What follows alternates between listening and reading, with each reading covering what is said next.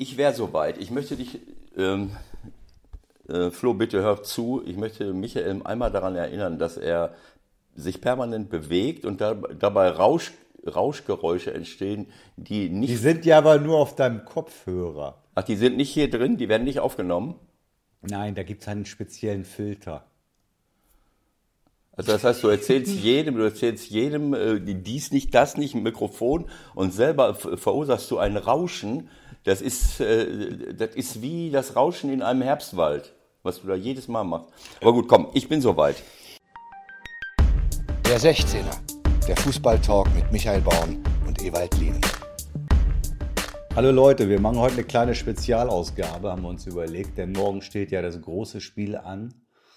Äh, Dortmund-Bayern. Das wollen wir nachher ein bisschen ausführlicher besprechen. Aber jetzt wollen wir erstmal gucken, was so am Wochenende passiert ist. Ich kann euch eins versprechen, Ewald scheint in Brast zu sein. Ich habe äh, extra darauf verzichtet, mit ihm äh, ein längeres Vorgespräch zu führen, damit das jetzt hier alles äh, für euch sozusagen ungefiltert rauskommt. Moin Eva, was ist los? Warum, warum bist du so ein Brass? Morgen Michael, ich freue mich, dass wir heute Morgen eine Spezialausgabe machen. Und dass du auch direkt schon wieder, äh, das erinnert mich so an Sky, als wenn es hier nur um Bayern München und Borussia Dortmund geht. Es geht um den Fußball generell. Es geht um die Gesellschaft. Es geht um das Wirtschaftssystem. Es geht um. Oh nee, nicht schon wieder, nicht schon ja, wieder. Es ist echt es noch geht verdammt um alles, früh. aber für Bitte dich, nicht, für nicht, dich, nicht diese Platte. Für dich geht es nur immer, wer wird deutscher Meister und wer wird, also ehrlich. Aber wir können gerne gleich darüber sprechen. Ich freue mich schon darauf. Das ist für, das ist für mich auch die, die entscheidende Frage, die sich mir in diesen Monaten aufdrängt. Wie kann diese Saison zu Ende gehen? Ein Wahnsinn. Ich bin so aufgeregt. Wart, mach mal weiter. Was heißt denn aufgeregt? Was ist denn das für ein Blödsinn? Ich bin, verstehst du das nicht? Das war jetzt Ironie. Ich muss dir erklären. Ich bin so aufgeregt, wer deutscher Meister wird. Als wenn das jetzt Verstehst du? Äh, komm, ist egal. Lass uns weitermachen. Ironie ist sowohl im Podcast als auch im Radio als auch im Fernsehen eine sehr schwierige Disziplin. Das weiß ich aus eigener Erfahrung. Ja. Aber gut, lass uns mal anfangen. Äh, womit fangen wir denn an? Du regst dich äh, anscheinend schon wieder über Schiedsrichterentscheidungen auf. Ich glaube, wir müssen gleich noch den Ittrich anrufen, um da ein bisschen Ruhe reinzubringen. Aber lass uns erstmal gucken und nach und nach das abarbeiten, was, was dich so äh, erregt möchte ich sagen. Äh, ja, also ähm, ich meine, wir, wir diskutieren ja, äh, wenn Spiele sind, fast an jedem Wochenende. Entweder äh, gibt es ein Thema über Abwehrspieler, über Abwehrverhalten. Das ist gleich nochmal ein spezielles Thema wieder. Da müssen wir leider auch wieder auf einige Dinge, ja, auf einige Dinge eingehen. Aber was die Schiedsrichterleistungen angeht, da geht es gar nicht so sehr um die Schiedsrichterleistung, sondern es geht um die Vorgaben. Es geht um etwas, um ein, zwei Dinge, die ähm, ja, wie ein, äh, für mich wie ein Damoklesschwert über den Schiedsrichtern hängen und die sind dann gezwungen, irgendwelche Entscheidungen äh, äh, zu treffen. Und diese, dieses, äh, dieses, äh, diese Prinzipien, die da zugrunde gelegt werden, die sind für mich so widernatürlich und widersinnig und haben nichts mit Sport und Fußball zu tun, wie wir das in den letzten Jahren immer schon wieder erlebt haben. Das hat nichts mit Kritik an Schiedsrichtern zu tun. Es hat was, okay. es hat was damit zu tun, dass wir Fouls pfeifen, die keine Fouls sind. Dass wir Elfmeter geben, wo zufällig zwei Leute ineinander rasseln. Dass wir, äh, dass wir Ursache und Wirkung äh, nicht auseinanderhalten können. Wenn irgendjemand den Ball wegschießt, äh, mittlerweile muss offensichtlich, äh, wenn jemand den Ball aufs Tor schießt oder wenn jemand wegschießt, dann muss er eine, eine äh, mathematisch exakte Kurvenberechnung äh, anstellen auf dem Platz in Sekundenschnelle. Wo könnte das durchschwingende Bein hingehen, wenn es mich trifft? Äh, äh, auch derjenige, der schießt, muss die Berechnung an. Äh. Ich wusste das gestern Abend schon, dass wir wieder über das durchschwingende Bein sprechen werden. Ich es wusste es ganz genau. Äh, ich, ich, muss dir ganz ehrlich sagen, äh, du weißt ganz genau, dass ich, dass ich ein Gerechtigkeitsfanatiker bin und dass mich Dinge, die unlogisch und un ungerecht sind, kann man mich eigentlich verstehen. Alles gut. Äh, alles dass Dinge, die, die ungerecht und, äh, und unlogisch sind und widersinnig sind, dass ich das nicht akzeptieren kann. Und wenn da, dadurch noch Spiele entschieden werden, es ist, das ist mir, das ist mir unbegreiflich. Ich, okay, lass uns mal, lass uns mal ins Detail gehen. Wo fangen wir an? Bei Gladbach-Leverkusen vielleicht und dem Elfmeter, über den sich alle, was heißt alle, äh, viele zumindest mal aufgeregt haben.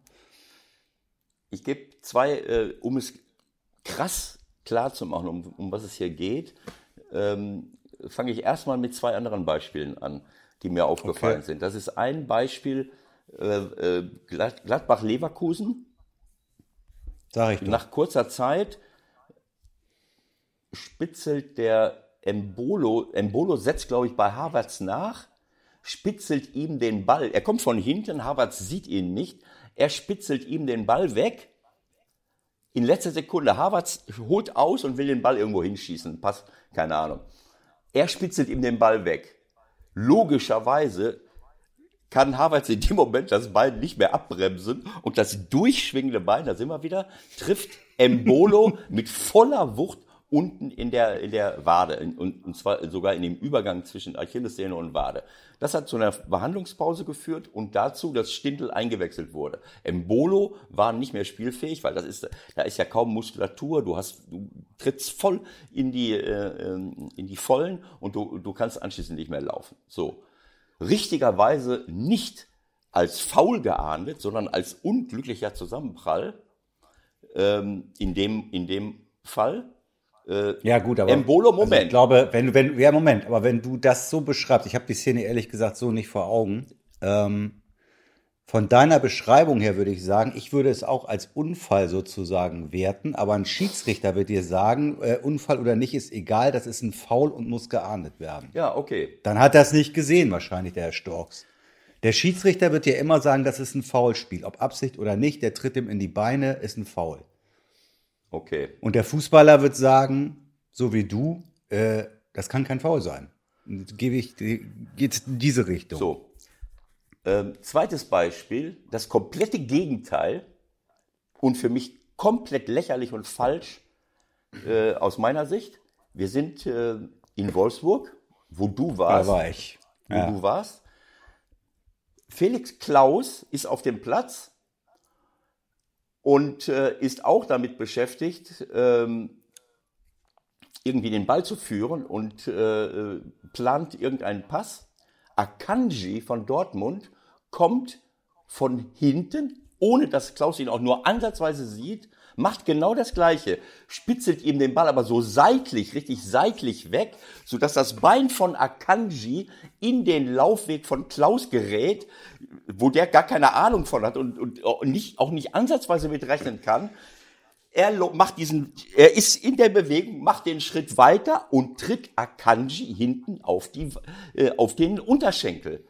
So, wenn ich jetzt nur die Szene sehe, dann sage ich, Mensch, was macht der denn? Der tritt ihm auf den Unterschenkel. Wissen Sie, weißt du, wenn, wenn der Akanji vor ihm steht und der läuft rücksichtslos in ihn rein und tritt ihm in den Unterschenkel, ist es eine krasse rote Karte. Das ist genauso ein Unfall wie der Unfall von Havertz gegen, äh, gegen Embolo. Aber in diesem Fall schmeißen wir, äh, war das gelb-rot oder war das Nee, glatt. Glattes Rot. Glattrot. Lächerlicher geht es nicht. Es tut mir leid.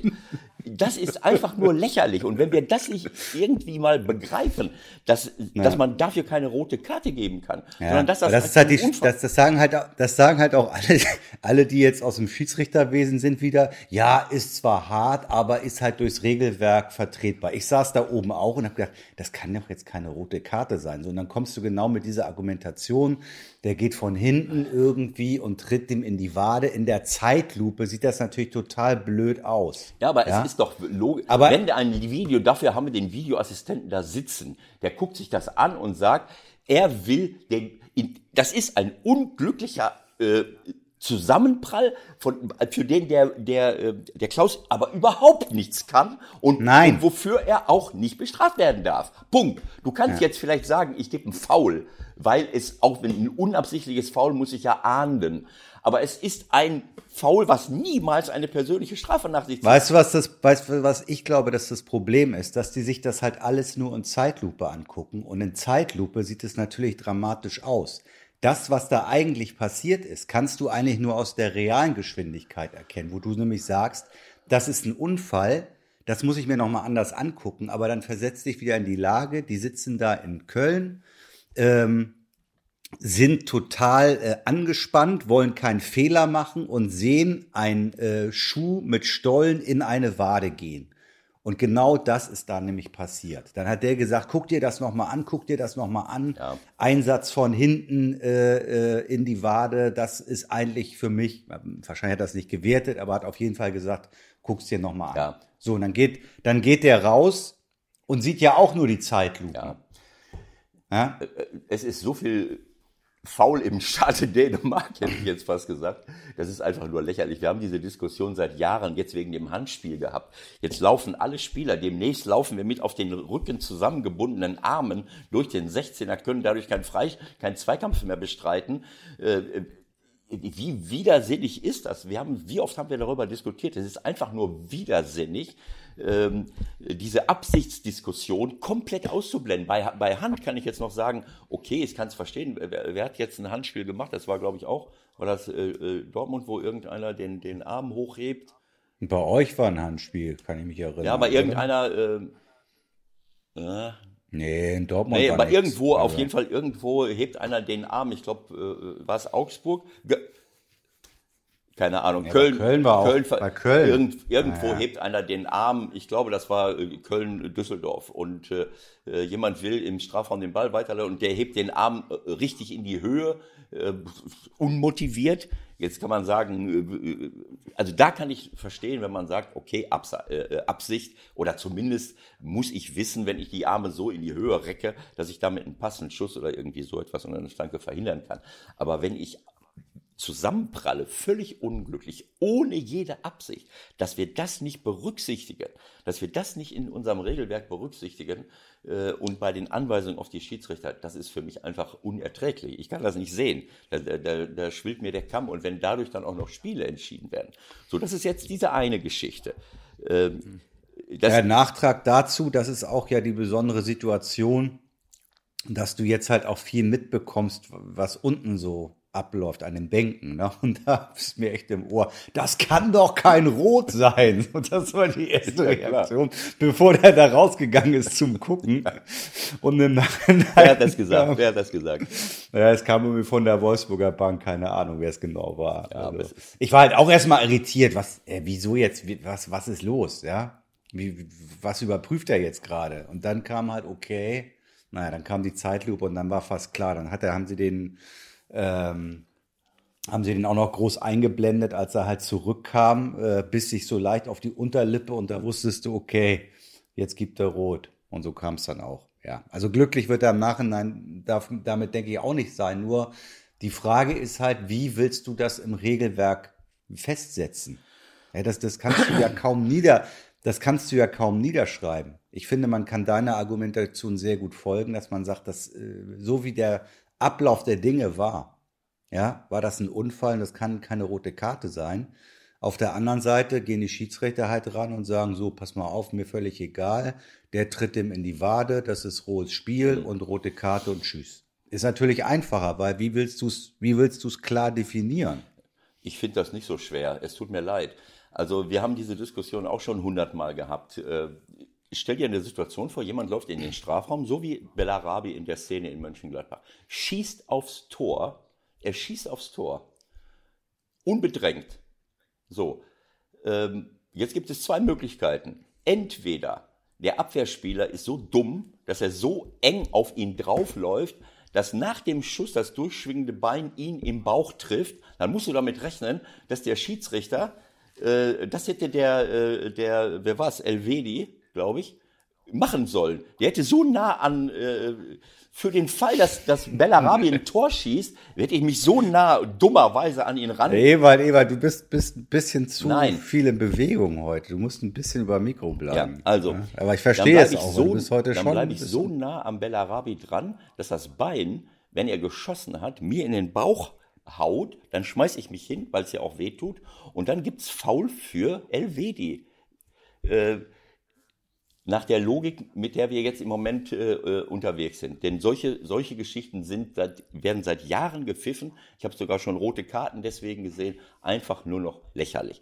Äh, und das andere ist, und das ist jetzt in Gladbach passiert, dass Elvedi versucht, den Schuss von dem, äh, von dem Bellarabi zu blocken, was ihm nicht gelingt. Das heißt, er will ihn nicht faulen, sondern er will den Schuss blocken. Jetzt kann man sagen, er war vielleicht ein bisschen zu nah an ihm dran, aber ihn auf dem Spielfeld zu, äh, zu abzuschätzen, Moment mal, wenn der jetzt schießt und ich blocke den Schuss und ich treffe den Ball nicht, ich kann den Ball nicht ablecken, ab, äh, äh, abblocken. Ich rutsche durch, wenn er normal durchrutscht, rutscht er auch am Bellarabi vorbei. Aber Bellarabi macht natürlich in der Bewegung einen, einen Weg nach innen, einen Meter nach innen. Und am Ende, da ist der Ball schon an der Eckfahne. Oder wahrscheinlich, äh, ach so, das haben sie sich wahrscheinlich angeguckt. Ähm, es kann noch eine, äh, äh, es hätte noch eine persönliche Sprache, Strafe geben können, aber keinen Elfmeter, wenn der Ball schon über die Außenlinie gewesen wäre. Das wird ja behauptet. Äh, solange der Ball im Spiel ist, kann ich auch nicht Spiel, genau. kann ich auch nicht Spiel, das habe ich jetzt gar nicht äh, überprüft, ob das wirklich so war. Für mich war der Ball schon äh, vorbei. Nein. Aber scheinbar. Nein, deswegen, sonst, sonst wäre das Ganze ja gar nicht so äh, gelaufen, wie es gelaufen ist. Also den Elfmeter kann es ja nur geben, solange der Ball noch im Spiel ist. Ansonsten, wenn der Ball im Aus ist, äh, kannst du noch eine persönliche Strafe geben. Ja, das ist klar. Okay, wunderbar. Also für mich ist es einfach nur widersinnig, dabei Elfmeter zu geben. Regeltechnisch, wenn ich das höre, regeltechnisch ist es ein Foul. Wie ist das denn ein Foul, wenn ich einen Ball blockieren will äh, und anschließend, das kannst du ja in jeder Situation, wird das zigmal vorkommen, dass ich irgendwo im Zweikampf bin äh, und Leute ineinander rasseln. Äh, wie weit muss ich wegbleiben von einem, äh, von einem äh, Stürmer? 1,5 ja, Meter. Ja, 1,5 Meter, sodass selbst dann, wenn er geschossen hat, ich nicht anschließend noch in ihn, mit ihm zusammenrassle. Selbst wenn er dann in meine Richtung läuft. Das ist einfach nur widersinnig, weil das Prinzip, ob ich mit Absicht jemanden faulen will oder ob ich das billigend in Kauf nehme, nehme komplett äh, ausgeblendet wird, sondern man nur darauf guckt, gibt es irgendeine Berührung? Gibt es eine Berührung? Hallo? Ich meine, das ist einfach lächerlich. Es tut mir leid, ich, ich ärgere mich einfach darüber, weil damit äh, unser schönes Spiel kaputt gemacht wird. Und die Einheitlichkeit der Sache ist 0,0 gegeben. Ich, ich kann die ganzen Szenen gar nicht aufzählen, ob das jetzt, ich weiß jetzt gar nicht mehr, welches Spiel noch war, wo, wo, äh, wo es genau andersrum entschieden wird. Jemand schießt aufs Tor, du denkst, was ist denn jetzt los? Äh, ähm, und äh, ähm, und da ist genau das Gegenteil passiert. Da schießt einer aufs Tor, fünf Meter drüber und, äh, äh, und trifft, ich weiß nicht, ob das nicht auch schon in Gladbach war. Ich habe den Liner so vor Augen. Äh, das durchschwingende Bein trifft den Liner. Mm. So. Und dann kriegt derjenige einen Freistoß, Leute. Da gab es einen gefährlichen Freistoß am 16er. Kann sein, dass das auch in Gladbach war, erste Halbzeit. Ähm, wieder ein Gegenbeispiel. Ein anderes Beispiel war Paderborn-Hoffenheim. Äh, ich glaube, es war äh, Bibiana Steinhaus naja, lass, lass, uns, lass uns noch mal ganz kurz bei der Aber lass mich das nur diesen, Leverkusen ein, diesen einen Beispiel, diesen eine Beispiel noch. Geiger ist genau das gleiche passiert, der wird eingewechselt äh, und hat einen ähnlichen, ähnlichen Zusammenprall, wo auch keiner was für kann und Bibiana Steinhaus lässt entspannt weiterlaufen. So, das heißt, es wird einmal so, einmal so äh, entschieden und äh, für mich ist es nicht mehr nachzuvollziehen. Äh, ich finde es richtig, wenn man diese unabsichtlichen Zusammen, diese unabsichtlichen Zusammenprelle äh, komplett außen vor lässt. Unter Umständen äh, ein, äh, wenn es wirklich, sagen wir mal, billigend in Kauf genommen wurde, dass ich zu ungestüm irgendwo hineingehe, äh, dass ich ja, da. Also sagen wir mal, der, der trifft ihn wirklich, ich guck's mir jetzt gerade nochmal parallel an, der trifft ihn mit der Grätsche irgendwie nachdem der Ball schon lange weg ist, der Schuss ist also weg und er trifft ihn irgendwie relativ klar in der Hacke. Ich glaube, dann sind wir uns einig. Ja, ne? aber er trifft ihn doch nicht, weil er in die Hacke grätschen will. Nein, das sag ich ja. Er will, er will den Ball blocken. Er grätscht ins Leere, er grätscht in den Raum und durch einen ja. weiteren Schritt von Bellarabi kommt er in die Grätschbahn von dem äh, vom, vom Elvedi. Punkt. Ich meine, wenn ich das nicht sehe, dann muss ich nach Hause gehen. Aber das scheint völlig uninteressant zu sein. Ich meine, demnächst ja, werde ich verhaftet, wenn ich, äh, wenn ich äh, irgendwo im Kaufhof äh, um die Ecke biege und habe jemanden nicht gesehen und habe ihn angerempelt wegen Körperverletzung oder was. Das ist doch, äh, tut mir leid. Ja, aber was machen wir denn jetzt? Müssen wir nochmal mit den Schiris reden? Ja, wir. Oder hat es keinen Zweck mehr? Ich habe keine Ahnung. Ich, ich, hab, äh, ich, ich verliere manchmal den, äh, den Glauben an, an solche Dinge, aber es gibt ja auch größere Probleme auf der Welt. Vielleicht müssen wir einfach mal eine Taskforce. Es gibt, größ es gibt größere Probleme, aber ich, wie gesagt, ich habe das äh, ehrlich gesagt auf der Rückfahrt äh, nicht ganz legal so mit einem halben Auge verfolgt. Guck's mir jetzt gerade nochmal an und ich kann deiner Argumentation ehrlich gesagt folgen. Aber es gibt ja überhaupt keinen Widerspruch. Also, das wird ja alles so geschluckt, wie es irgendwie gesagt wird. Das ist schon erstaunlich. Also, ja, ich weiß nicht, ob. Äh, also auch Marco Rose hat sich da ja dann sehr defensiv geäußert hinterher. Das habe ich ja noch im Ohr. Ja, er hat es nur auf die, auf die vorherige Szene bezogen. Für Genau. mich ist dieses, wir können das ja noch ausweiten. Ähm, Ich habe genauso wieder, das äh, auch eines meiner Lieblingsthemen, wieder fünf, sechs Situationen gesehen am Wochenende, wo jemanden, mein Gott, kann der, der, der dämliche Laptop mal die Klappe halten? Warum kann ich das nicht ausschalten, dass er jedes Mal Blim macht, wenn hier irgendwas aufploppt? Äh, Das, Also weißt du, nochmal, ich gucke gerade nochmal die andere Szene. Wenn man es dann ganz kritisch sieht, dann kannst du sogar sagen, aus Gladbacher Sicht, das, was auf der anderen Seite passiert. Ich meine, das ist natürlich auch keine Elfmeter. Aber da ist ja zumindest irgendwie ein aktives Fummeln am, am Stürmer. Genau so. Der ist, der hat, oben der, und unten. der hat den beklettert, während er schießt. Vor, bevor er schießt, beklettert er ihn, hält ihn ein bisschen mal mehr, mal weniger und hält auf ihm drauf wie eine Klette. Das ist kein Foul, weil er ihm nicht ins Gesicht boxt oder warum. Also, aber wenn ich keine Absicht habe, keine Absicht habe, jemanden überhaupt zu berühren, Grätsche ins Leere und das durchschwingende Bein läuft dann in mein grätschendes Bein hinein, dann gibt's elf Meter und das Spiel wird entschieden. Wie diese, widersinniger kann man es nicht machen.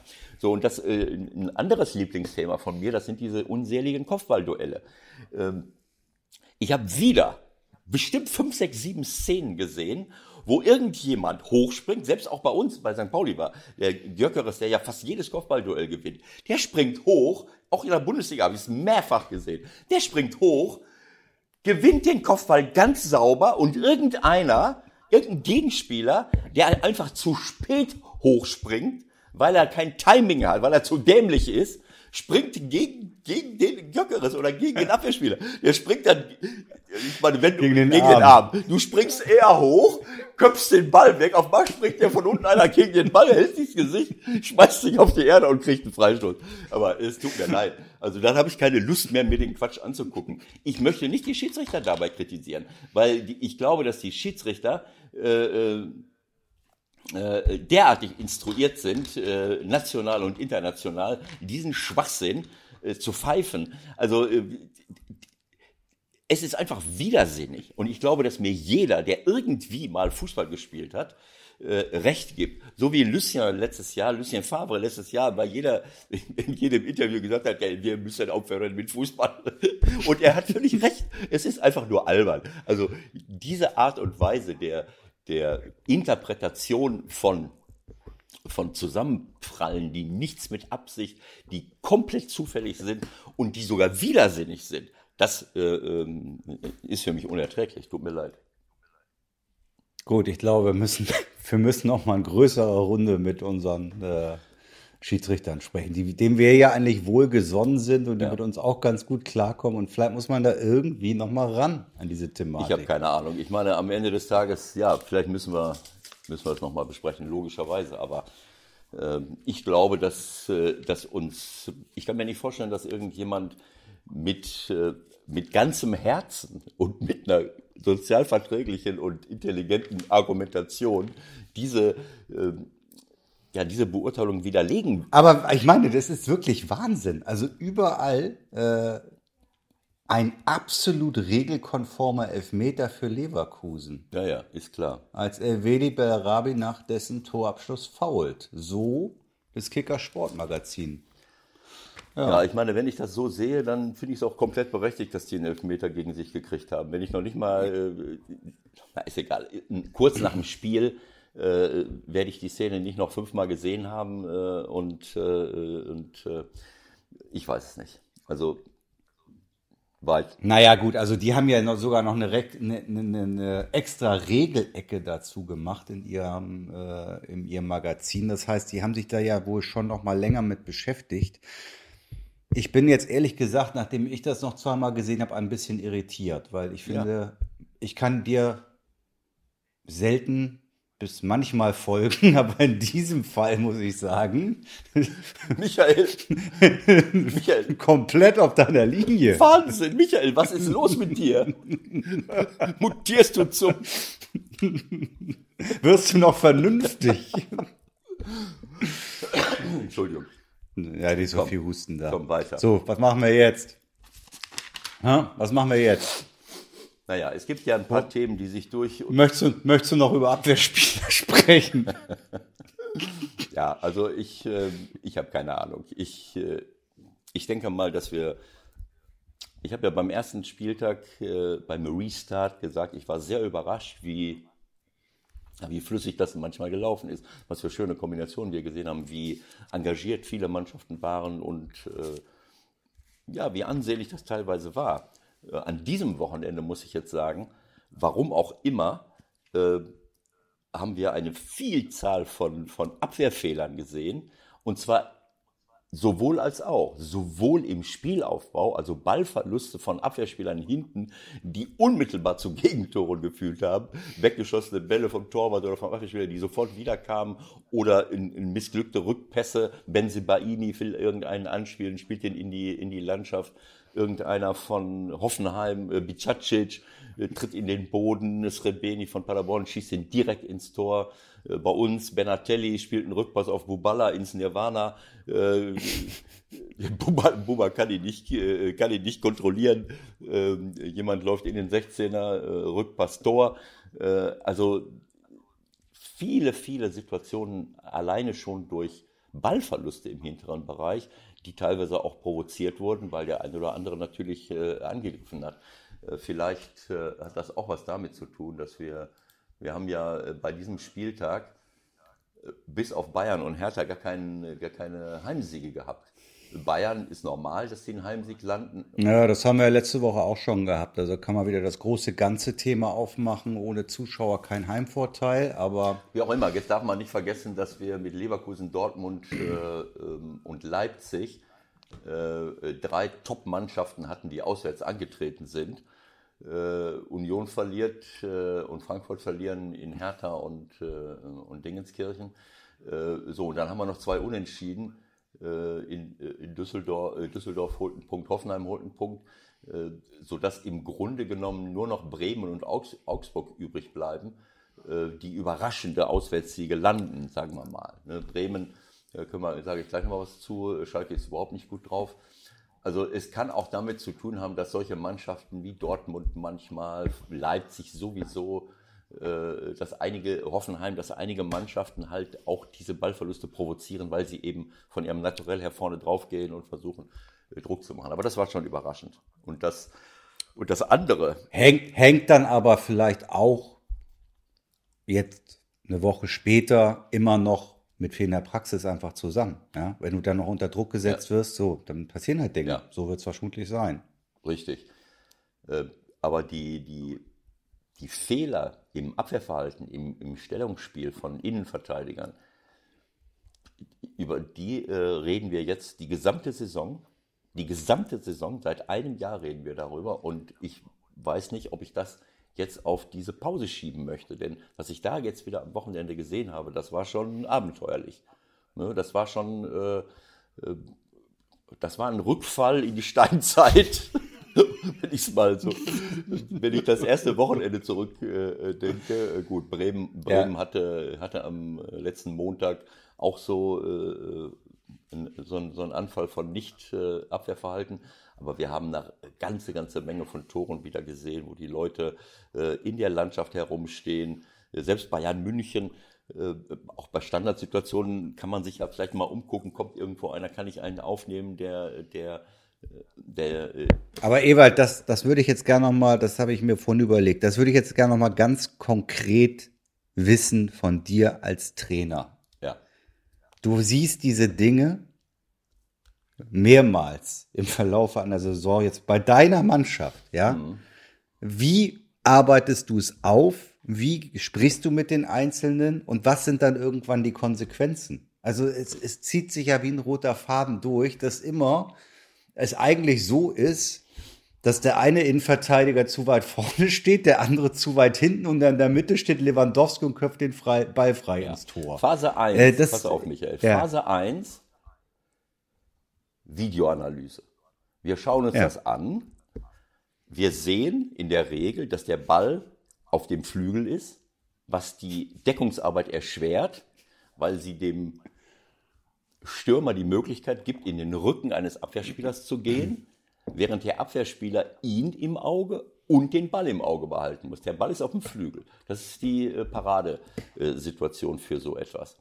So, jetzt gibt es die Möglichkeit, dass ich wie ein Holzklotz im Fünfer stehe und gucke draußen mit einer geraden, äh, also quasi äh, parallel, parallel nicht parallel, wie soll ich das sagen? Also quer zur Torlinie gucke ich nach draußen, äh, ohne auch nur ansatzweise die, die, die Idee zu haben, Moment, man könnte von hinten einer kommen. So fällt zum Beispiel das Tor von Hinteregger in der Ecke, die stehen da alle, dann sagt der Reporter, Lewandowski springt am Ball durch und der und der, äh, ich weiß nicht, wer jetzt hinter Lewandowski stand, kann Hinteregger, Goretzka oder so, kann Hinteregger auch nicht stoppen. Ja, weil er einfach nur da steht, guckt zum Eckballschützen, anstatt sich so ein bisschen seitlich zu stellen und mal zu gucken, kommt da einer, muss ich dem Ball entgegengehen oder, oder kann ich also ich muss mich doch orientieren, ob irgendjemand nach vorne läuft. Wenn ich schon keine. Wo es, wo es auch dabei keine Rolle spielt, ob ich jetzt Raum- oder Manndeckung ja, spiele. Ja, umso mehr, wenn ich Raumdeckung sehe. spiele. Wenn ich Raumdeckung ja. spiele, äh, dann äh, habe ich die Leute, dann decke ich sie gar nicht eng. Wenn ich sie eng decke, dann ist es noch was anderes. Wenn ich zum Beispiel das Tor von Bender sehe gegen Elvedi, äh, auch nach einer, äh, ich glaube nach einer Ecke oder nach einem Freistoß, hm. äh, das war einfach nur ein sagen wir mal, naives Abwehrverhalten von Elvedi. Der hat Bänder da, aber, aber äh, war Sven. Sven ist so abgezockt, der hat mhm. ganz ruhig gewartet und hat dann plötzlich mit einer kleinen Armbewegung sich diesen kleinen Vorteil verschafft und hat sich äh, des Abwehrspielers entledigt und kann ihn frei reinköpfen. Okay, mach nochmal weiter mit Videoschulung. Du guckst dir das also, man an, muss, du sagst so, man schaut es sich an. Man schaut es sich an, wie muss ich mich eigentlich stellen, was muss ich machen, damit ich das, äh, damit ich äh, äh diese, diese Situation, die ja, auf die Stürmer ja warten, deswegen spielt man ja über die Flügel, damit ich irgendetwas daran machen kann. Äh, so, das heißt, ich gucke es mir an im Video und analysiere es und versuche es mit den Leuten zu diskutieren und dann aber auch die, die Meinung der Leute zu erfragen.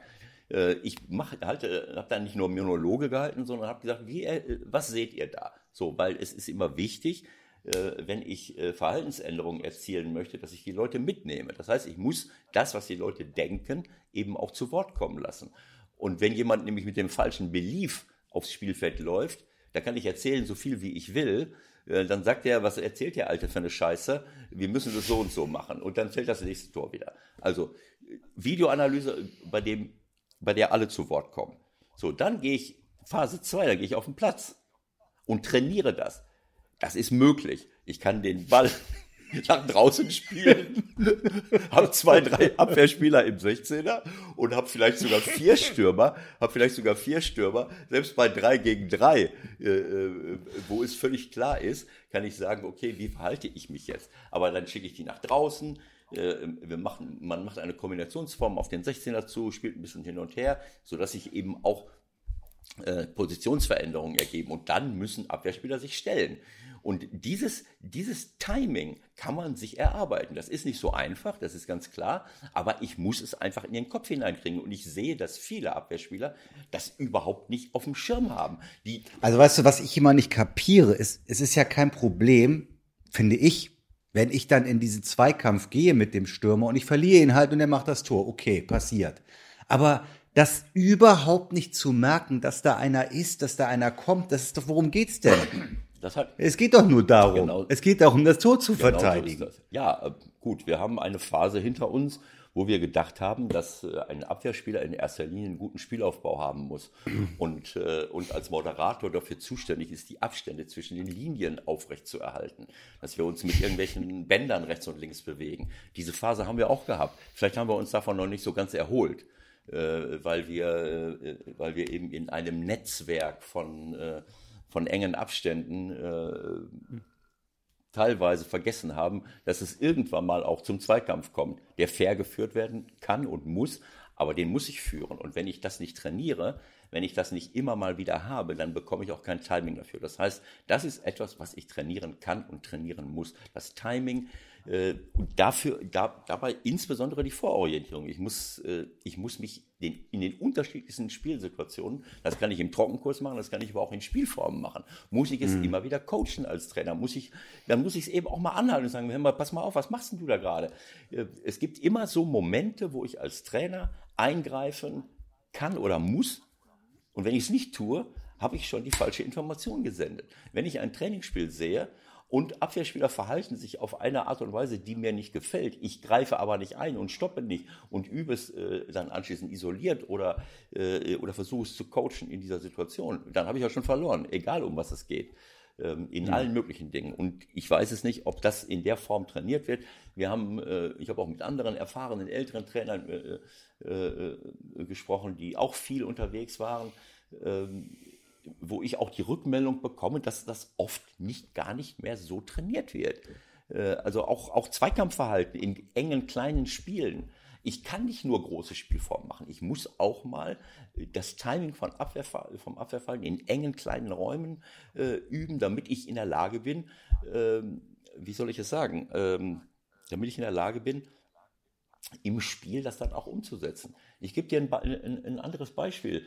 Ich habe, ähm, als ich in Griechenland Trainer war, da habe ich, ähm, da habe ich Spiele gesehen von Olympiakos Piraeus in, oder generell, nicht nur von Olympiakos, das war in der Champions League, aber generell ist jeder auf die Nase geflogen, wenn, wenn auch nur in, in Windhauch in der Nähe war.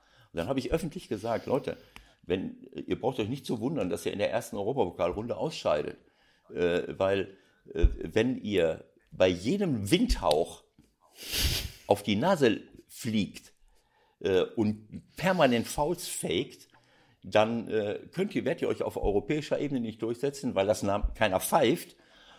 Und unsere Abwehrspieler werden niemals lernen, auf eine vernünftige Art und Weise mit einem vernünftigen Timing Zweikämpfe zu gewinnen, weil er ihnen mhm. gar nicht die Chance lasst, einen Zweikampf zu führen und einen Zweikampf zu gewinnen. Wenn jeder sofort auf der Nase liegt, das ist auch etwas, was in deinem Training, wenn jeder Stürmer sich direkt hinschmeißt, dann lernen meine Abwehrspieler auch nicht, wie man ein vernünftiges Abwehrverhalten lernt.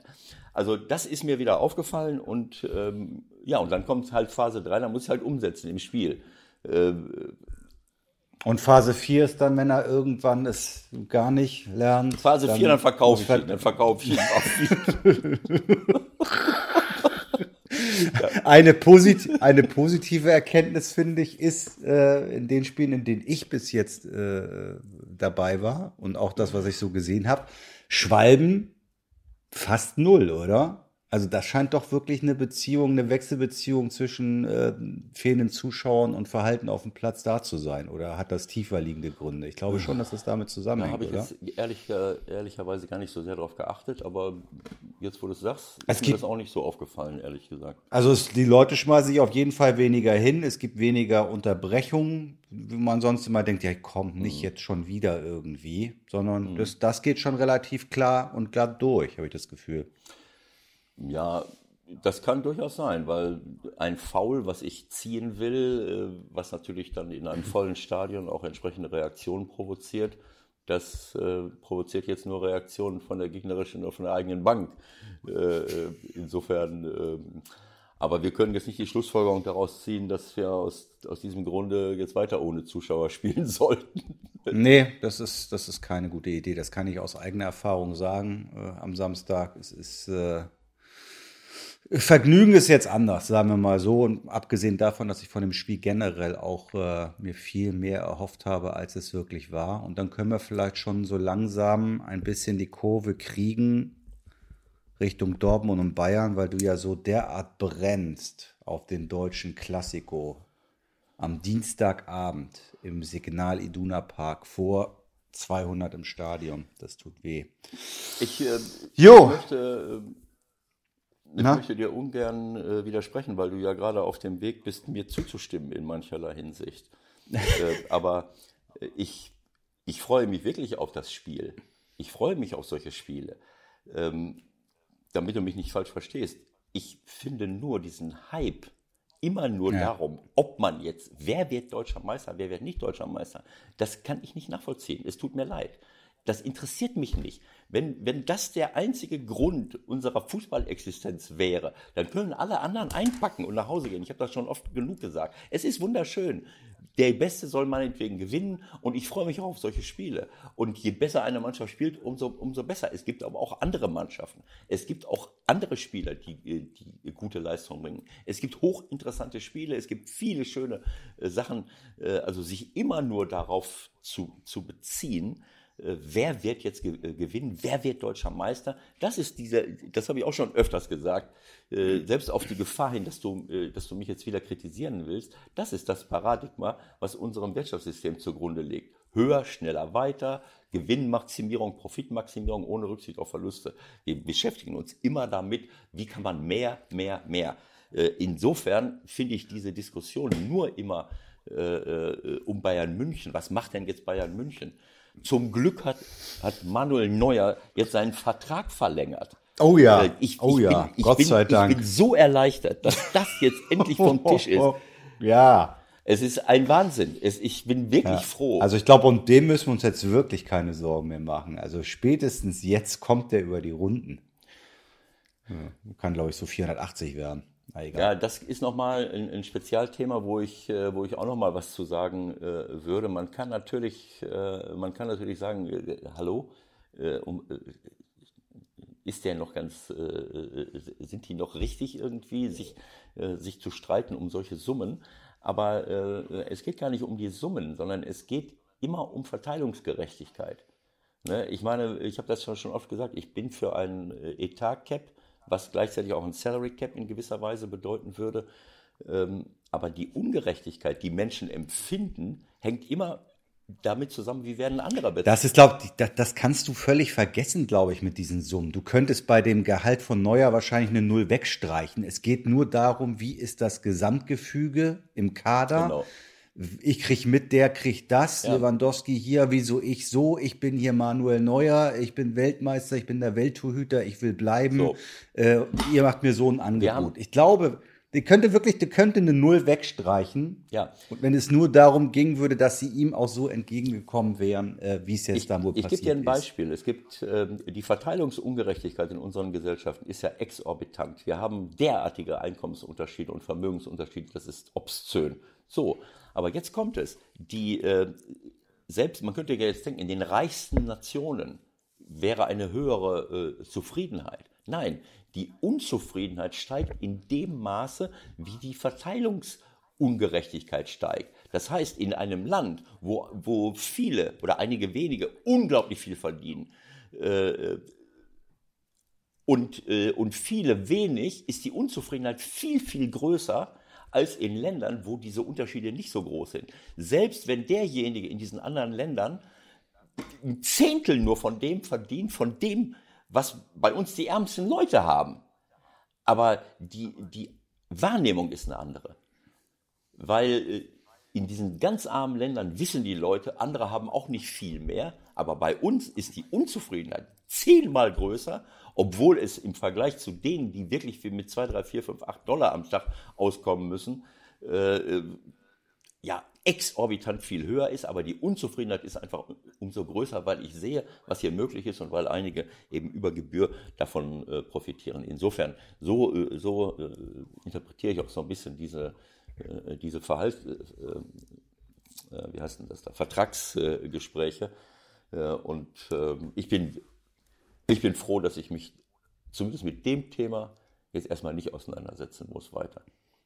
Naja, gut, ich glaube, wir müssen uns schon damit auseinandersetzen, was der Schnitt sozusagen verdient. Ich glaube, das ist das ganz große Problem, dass die großen, die ganz großen Spieler, die letztendlich auch dafür sorgen, dass die Liga attraktiv ist, die uns Spaß machen, dass die mehr verdienen, weil sie auch eine Art äh, Unterhalter eher sind, finde ich, ist unstrittig. Ich glaube, das Problem ist einfach, dass heute der Durchschnitts-Bundesligaspieler einmal einen Dreijahresvertrag unterschreiben muss und dann ist er durch. Ich glaube, das ist das Problem und das hat ja letztendlich dazu geführt, dass du jetzt diese Gehaltsdimension hast.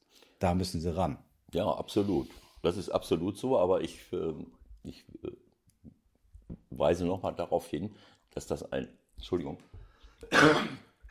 dass es sich dabei um ein generelles Problem in unserer Gesellschaft handelt. Und dem Bundesliga-Fußball, weil jeder die Akteure kennt, stürzt sich jeder darauf und sagt, wieso verdient der so viel, verdient der so viel. Das habe ich noch nicht gehört äh, in vielen anderen Bereichen, wo Leute hoch bezahlt, dafür hoch bezahlt werden, dass sie uns hier ausnehmen, dass sie uns ausbeuten, dass sie die Umwelt verpesten, äh, äh, dass sie, dass sie für ein Klima, äh, für eine Klimakrise stehen, die die Existenz der Menschheit auf dem Planeten bedroht.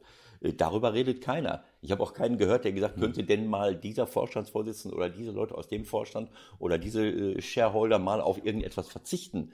Äh, das hört ja, passiert schon. Ja, aber ne? nicht in dem passiert Maße wie im Fußball, weil im Fußball, obwohl ich das wirklich überhaupt nicht verteidigen will, aber das ist eben populistisch. Das sind Themen, mit denen man sich beschäftigt und, und selbst diejenigen, die komplett unverdächtig sind, irgendetwas an unserem System grundsätzlich ändern zu wollen, die stürzen sich dann darauf, ja, da müssen wir was verändern im Fußball. Wir müssen an unserer grundsätzlichen Wirtschaftsordnung, äh, an Verteilungsgerechtigkeit was verändern und an der, äh, an der Rücksicht, äh, äh, an der Rücksichtnahme gegenüber äh, gegenüber der Natur, den Tieren und auch den Menschen, dann können wir hier äh, wirklich entspannt und, und wunderbar irgendwann mal auch über Fußball reden. Aber wir, wir kommen immer dahin zurück, leider. Ja, nichtsdestotrotz, lass uns noch mal kurz auf das Duell gucken irgendwie. Und auch wenn dich das langweilt und auch ein bisschen äh, böse macht, dass viele nur über die deutsche Meisterschaft reden, natürlich interessiert es und natürlich ist es so, dass die Bayern vielleicht mal abgelöst werden in dieser Saison. Dafür sollte Borussia Dortmund bei vier Punkten Rückstand äh, wahrscheinlich besser, aber zumindest mal nicht verlieren, besser sogar gewinnen. Und dann haben wir richtig, äh, richtig einen Titelkampf, in den vielleicht sogar auch noch Leipzig und ich möchte auch Leverkusen ehrlich gesagt nicht vergessen, noch mit eingreifen können. Leverkusen spielt auch noch zu Hause gegen Bayern. Aber lass uns am, am Dienstagabend mal kurz bleiben. Äh, ich war in Wolfsburg, ich fand Dortmund äh, überraschend, sagen wir mal, nüchtern. Haben das relativ äh, gut und solide über die Bühne gebracht äh, relativ schnörkellos, heißt dann ja immer im Stile einer Spitzenmannschaft, ohne dass man da jetzt große Erkenntnisse für Dienstag draus ziehen kann. Was hast du bei den Bayern gesehen? Also erstmal nochmal ganz kurz Dortmund, du warst ja da. Für mich äh, war das zweite Tor von Dortmund, von Hakimi, einfach ein Weltklasse-Tor. Ähm, ich habe jetzt nicht das ganze Spiel gesehen. Es hieß ja, dass, äh, glaube ich, Wolfsburg zweite Halbzeit äh, gut war. Es gab, naja, gut ist übertrieben, es kam halt zum Bruch, Hummels ging raus, das wird sicherlich auch spannend, ja. ist jetzt äh, dabei oder nicht. Ich denke, er wird spielen, ob es 100 Prozent äh, seiner Kraft dann ist, hat wohl länger schon Probleme an der Achillessehne. Ähm, Fakt ist, da ist er rausgegangen, aus Vorsichtsmaßnahmen, denke ich mal, als Vorsichtsmaßnahme vor dem Bayern-Spiel. Dann kam Chan hinten rein und dann wurde es schon ein bisschen wackelig. So, wenn, wenn Steffen in der 48. das Ding nicht an die Latte schießt, ja. sondern rein, dann wird es vielleicht nochmal anders. Ja. Da haben sie 20 Minuten ein bisschen gewackelt, ohne jetzt ganz viele Dinge zuzulassen. Da waren zwei, drei Sachen von Wolfsburg okay, aber die haben sicherlich nicht ihr Leistungsniveau erreicht. Und wie du sagst, dann kam halt der entscheidende äh, Konter und damit war das Ding durch. Ja, und dieses Tor, ich glaube, das war, war das 78. Ähm, Relativ spät. Ja, ja, 78. Das war für mich ein Weltklasse-Tor, weil es ein perfekter Konter war.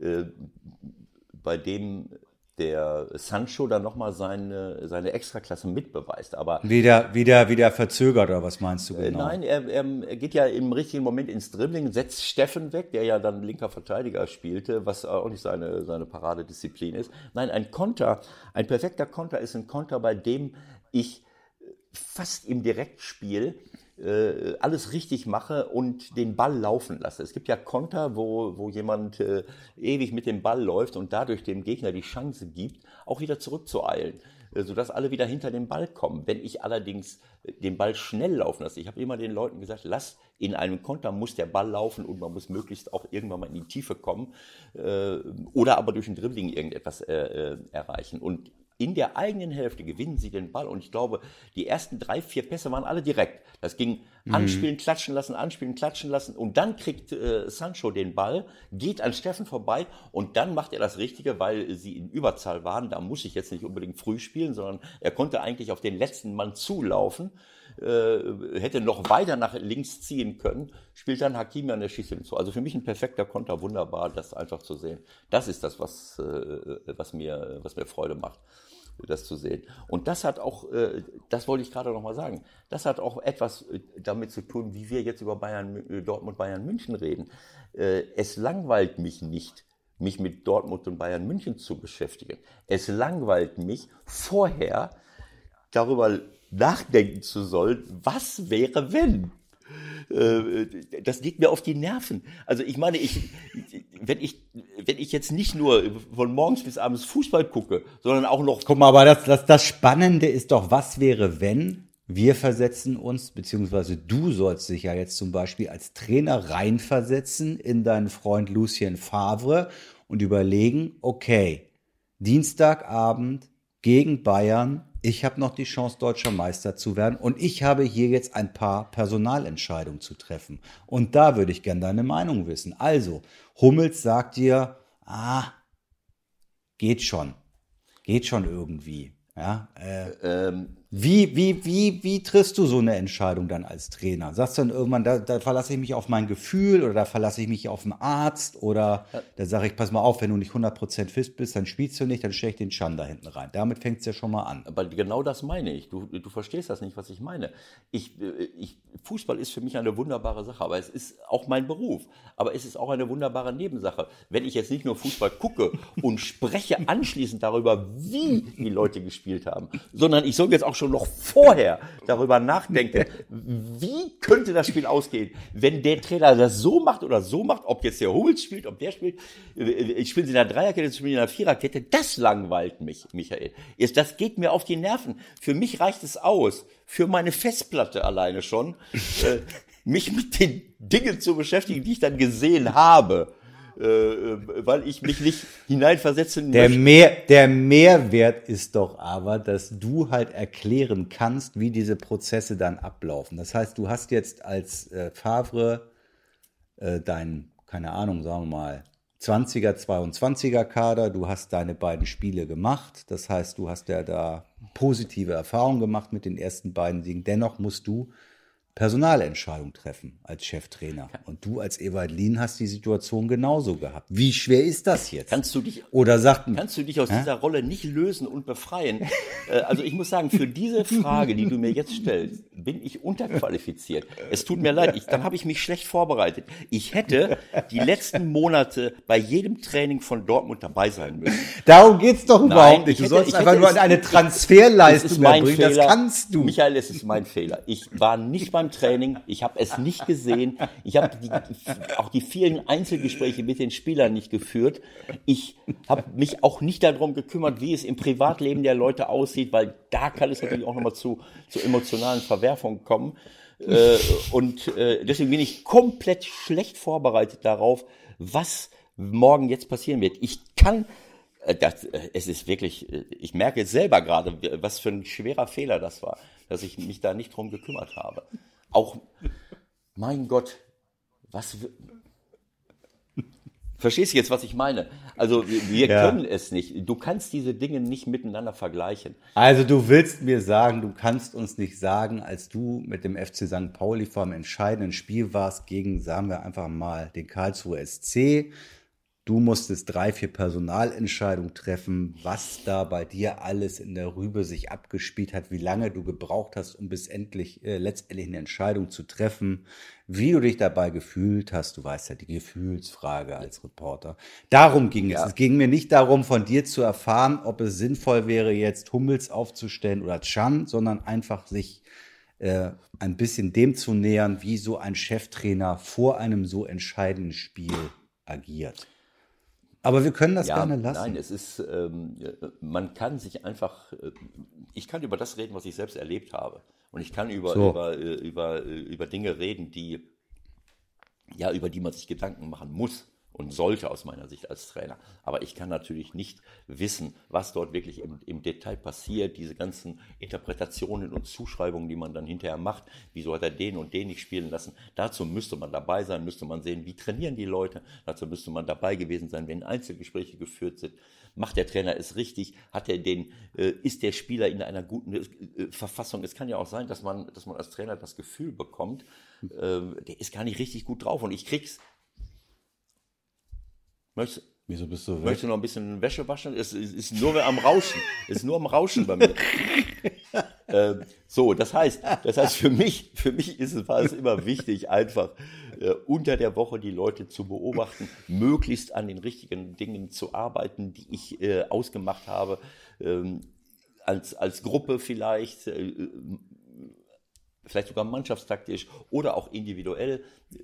Äh, was wir eben schon besprochen haben, haben wir an den richtigen Dingen gearbeitet, habe ich so gecoacht, wie, ich das, äh, wie mir das äh, wichtig war, hat sich bei der Videoanalyse am Anfang der Woche, haben sich da alle entsprechend beteiligt, weiß ich, was die Leute denken und wo vielleicht Konfliktstellen sind, sind alle fokussiert darauf und, und sind alle der gleichen Ansicht. Das ist ja auch ein wichtiger Punkt. Wenn ich gegen Bayern München spiele, muss ich auch wissen, wie ich spielen will. Äh, und da kann ich mich nicht einfach nur hinstellen als Trainer und sagen, das ist jetzt meine Botschaft, macht damit, was ihr wollt. Dann kann es sein, dass die Hälfte der Truppe denkt, das müssen wir aber anders machen. Das heißt, sowas muss ich auch ausdiskutieren. Das muss ich jetzt nicht mit einem 18-Jährigen machen, aber äh, ein paar Leute sollten schon, Meinungsführer sollten schon mal mitdiskutieren vor der gesamten Mannschaft, damit alle irgendwie wissen, um, äh, um was es geht. Also man muss die Truppe hinter sich versammeln, da muss es im Training gut gelaufen sein. Und ich habe dann immer noch am Vorabend Einzelgespräche geführt, wo ich sie zu Wort kommen lasse, um äh, ja, um, um auch ein Gefühl dafür zu bekommen, wo, wo steht der Einzelne. Also es geht nicht immer nur darum, Botschaften loszuwerden, sondern es geht im, in, für mich in erster Linie auch immer darum, ähm, ja, ein Gefühl dafür zu bekommen, wo steht der Junge denn eigentlich? Es gibt ja auch Leute, die sich in die Steinzeit reden, die, die gar kein Selbstvertrauen haben, die, die, mehr, äh, die mehr die negativen Dinge, die passieren könnten, in den Fokus rücken. Und dann bin ich als, äh, in, als, als Trainer, als Psychologe gefordert, äh, um die Dinge in die richtigen Bahnen zu, äh, zu lenken. Da gibt es so viele äh, schöne, schöne Tools und so, so viele schöne Möglichkeiten, Reframing, äh, äh, was auch immer. Also es, es ist ein ganz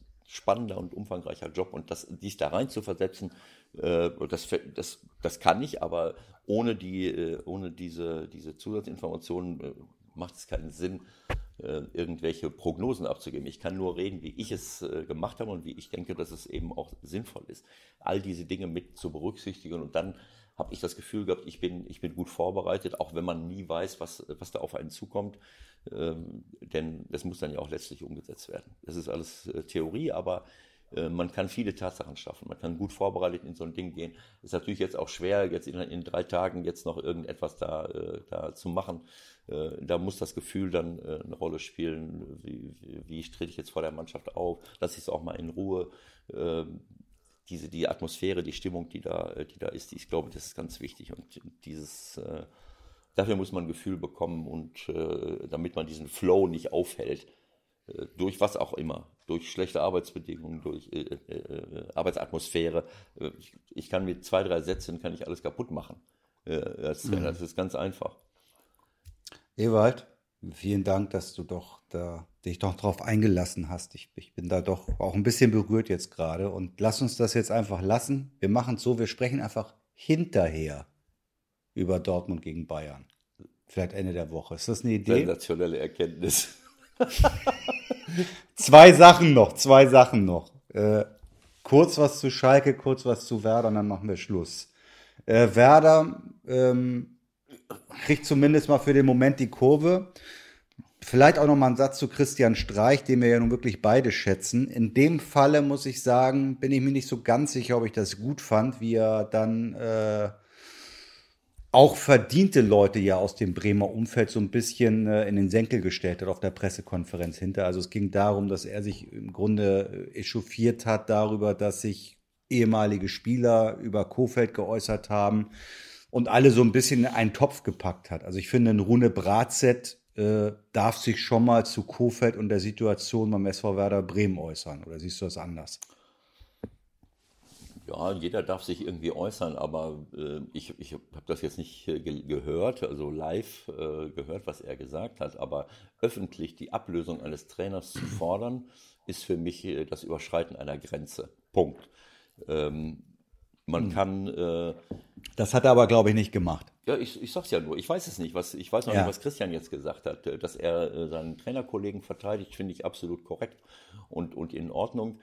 Ähm, die, die Respektlosigkeit, die Trainern entgegengebracht wird, äh, was vielleicht auch viel mit Neid und was weiß ich was zu tun hat, oder aber eben auch mit einer Überschätzung der eigenen Rolle. Also als selbst wenn ich ein verdienter Ex-Spieler bin, dann kann ich, wenn ich Sorge habe, dann kann ich auch mal irgendwo hingehen. Es ist immer ganz leicht, äh, mal schnell ein Interview zu geben, mal irgendwas zu erzählen. Ich habe kein, mhm. ich habe keine Verantwortung. Ich kann einfach irgendwas erzählen und kann irgendwas sagen. Äh, und ähm, dann steht es da im Raum und ist es ist ein Teil der Realität. Ich beeinflusse die Realität. Wenn ich wirklich guten Willens etwas beeinflussen will, dann kann ich auch mal zum Training gehen. Oder kann sagen, Leute, lass uns mal zusammensetzen. Die, die, so weit werden ja nicht alle wegwohnen, bis auf Rune. Äh, dann können sie mal hingehen und können sagen, Leute, äh, irgendwas mit dem Abwehrverhalten, äh, äh keine Ahnung. Äh, du weißt, was ich meine. Ja gut, aber das würdest du, versetz dich in die Lage von Kofeld, du bist da Trainer, also da ist das Letzte, was du willst, glaube ich, dass irgendwie Bodensky kommt und zu dir sagt, pass mal auf, mach doch mal am Torwarttraining das hier. Ja, aber ich kann. Den hättest du, glaube ich, vom Platz Nö, geschmissen. überhaupt nicht. Warum sollte ich das? Im, im, Im Gegenteil, okay. ich glaube, dass der Florian Kofeld Lichtjahre davon entfernt ist, eine wohlgemeinten, einen wohlgemeinten Ratschlag eines verdienten Spielers, der 1000 Bundesligaspieler hat, in den Wind zu schreiben. Das äh, traue ich ihm überhaupt nicht zu. Äh, mhm. Es ist etwas anderes, ob ich öffentlich einfach, äh, das ist einfach, das gehört sich nicht, das passt nicht, aber das ist unsere äh, Realität in, in dieser Gesellschaft, die natürlich provoziert wird, von den Massenmedien produziert wird, provoziert wird, dass die, dass die natürlich sowas haben, das ist natürlich wunderbar. Ne, das ist Phase 1, Phase 2, Phase 3. Ich rufe dich an, na, was sagst denn du dazu? Ne? Dann sagst du, ja, was ist das denn für ein Blödmann, der muss entlassen werden. Dann rufe ich den Kofeld an. Und dann hast du das gehört, was, der gesagt hat? Dann sagt der Kofeld, ja, ich bin hier der Beste. Äh, und, und, je nachdem, und je nachdem, wie, je nachdem, wie das Spiel dann ausgeht, kann ich dann dahinter sagen, boah, da hat er mal recht gehabt. Oder dieser Vollpfosten, da, hat er gesehen, wie er weitergekommen ist. Also tut mir leid, da kann ich nichts mit anfangen. Aber ich muss sagen, Werder Bremen, das hätte ich jetzt gut, dass du das nochmal angesprochen hast. Ich habe Werder eben rausgelassen. Ich habe Werder oft sehr, sehr hart kritisiert für das Abwehrverhalten. Ich, für mich ist der Sieg von Werder ganz eindeutig aus meiner Sicht darauf zurückzuführen, dass sie ein ganz anderes Abwehrverhalten plötzlich gezeigt haben. Sie waren bissig, sie sind am Mann geblieben, sie haben sich durchgesetzt in Zweikämpfen, sie sind ihren Gegenspielern gefolgt, sie waren oft am Mann. Dieses, das, das Tor von, äh, das ist ein Paradebeispiel dafür. Der Ball war schon dreimal weg.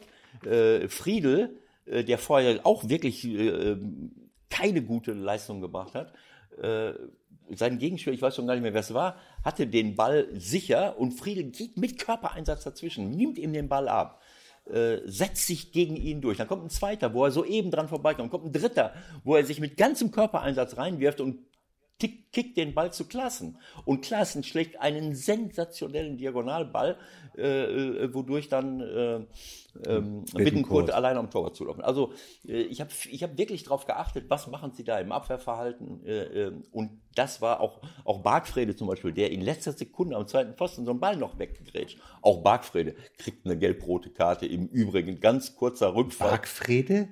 Bargfrede kriegt eine gelb-rote Karte ganz am Ende, ja. auch für eine absolute also lächerliche, auch eine lächerliche ja. gelb-rote Karte, genau auf die gleiche Art und Weise. Leichte Berührung, äh, ist egal. Auf jeden Fall hat mir das gefallen, dass Bremen, äh, dass Bremen, äh, und ich kann Ihnen nur wünschen, dass Sie das beibehalten, äh, wodurch auch immer das jetzt passiert ist. Denn, äh, ja, erstaunlich, ne? Ich meine, das war Montagabend gegen Leverkusen. Ja. Das war ja nun auch, was das Kämpferische äh, betrifft, warum auch immer eher ein Offenbarungseid. Ja. Um dann äh, am Samstag, äh, vielleicht passte aber Freiburg da auch gerade als Gegner. Ja, also keine Ahnung, wie das gegen eine physischere Mannschaft wie meinetwegen Paderborn oder so gelaufen wäre.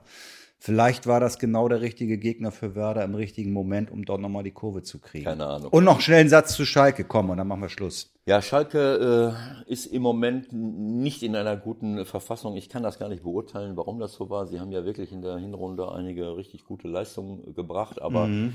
sie waren gegen Dortmund schanzenlos. Das war, für mich war das nicht ansatzweise auf Augenhöhe. Das war wie ein Sparringspartner. Äh, und, äh, und auch jetzt gegen, äh, gegen Augsburg ähm, das, ähm, ja, das hat mir, was ich gesehen habe, ohne, dass das jetzt Anspruch auf Vollständigkeit erhebt, hat mir überhaupt gar nicht gefallen. Aber äh, ich kann es, ich kann es nicht sagen, äh, warum sie so einen Abfall jetzt, äh, jetzt erlitten haben. Ich glaube, Harit war Harit dabei. Ja, der war nicht dabei, aber ähm, ich glaube, das jetzt an einem festzumachen, ist ein bisschen leicht, oder? Ja. Das ist eher eine Gesamtproblematik. Ja, es ist richtig, aber es ist natürlich so, dass, äh, dass es Mannschaften gibt, ähm, die so auch so ein bisschen von, äh, von bestimmten Schlüsselspielern leben. Und äh, dass du das nicht, dass du das nicht beliebig durcheinander würfeln kannst. Ne? Also das Problem, wer schießt jetzt bei Schalke die Tore vorne, das haben sie ja schon die ganze Zeit. Bei Augsburg ist Niederlechner da. Richter, wenn er, wenn er gut dabei ist, Max. Entschuldigung. Äh, Gregorisch, Matondo äh, stehen, äh, stehen auf dem Platz. Ähm, äh, Rahman, äh, der eigentlich eine richtig gute Rolle gespielt hat, Tuccio, der auch oft äh, eine gute Rolle gespielt hat, Burgstaller. Äh, also da ist ein bisschen, ein bisschen Unruhe und ich glaube. Naja, die sind einfach in kompletten Strudel geraten. Ich meine, das sind neun Spiele. Mhm ohne Sieg, 22 Gegentore, die finanzielle Geschichte, äh, die Torwartproblematik, Nübel. Ja. Ich bin sehr gespannt, wie dann auch die äh, Führungsetage um Herrn Tönnies äh, so die Nerven behalten wird, die nächsten ein, zwei Wochen. Ja, keine Ahnung. Ich kann das jetzt. Vielleicht besser mal ein Spiel gewinnen. Ja, ich kann es jetzt auch nicht sagen, wie gesagt. Gegen Werder am Wochenende ja. übrigens, auch interessant. Ja. Und in der Woche in Düsseldorf. Ja, okay. Düsseldorf und Werder. Sag mal, gut, dann machen wir jetzt Schluss. Das hast du gut hingekriegt, dass wir hier eine Stunde quatschen und wir St. Pauli komplett raus, rauslassen können. Hast du gut hingekriegt. Hä? Ich hab gesagt. Naja, komm. ähm, War ja nur ein Ausrutscher, das kann mal passieren. Ähm, ja, wir haben äh, in der ersten Halbzeit, äh, erst ging es nicht gut los, aber dann haben die Jungs das Spiel wirklich gut in den Griff gekriegt und haben, haben eigentlich äh, eine gute, eine gute Leistung äh, gebracht.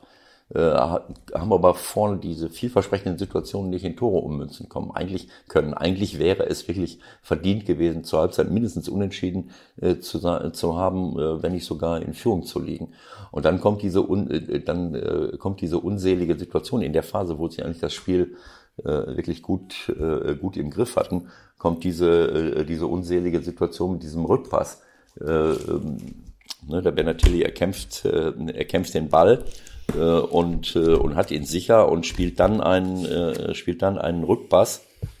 Ähm, ah nee, das war ja schon ganz am Anfang. Was erzähle ich denn da?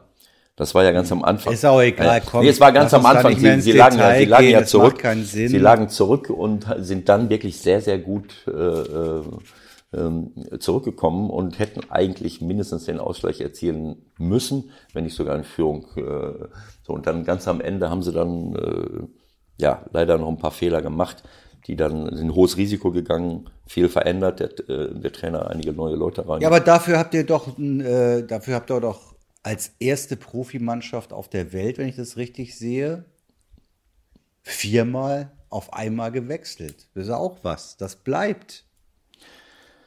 Michael, ganz dünnes Eis. Reiß dich zusammen und äh, Komm, guck, guck dass wir in die Verabschiedung bevor kommen, bevor das hier bevor, eskaliert. Bevor, bevor du die Nerven verlierst. Genau. So. Ja, macht ihr einen schönen Tag, macht ihr euch eine schöne Woche, freut euch mit uns zusammen auf viel Fußball und äh, wir melden uns wieder. Welches Spiel auch immer ihr verfolgt, man muss ja auch gar nicht Dortmund Bayern gucken. Ne? Gibt ja auch ein paar andere Spiele. Wo spielt St. Pauli? Gegen wen? Am Mittwoch gegen äh, Heidenheim. Das ist ein. Äh, ja, das ist ein ganz leichtes Ding. Also, genießt die Spiele und äh, ich drohe jetzt schon mal an, dass wir wahrscheinlich über Dortmund Bayern äh, Ende der Woche nochmal reden werden. So machen wir das. Ich freue mich drauf. Schöne Woche, bis dahin und tschüss. Tschüss.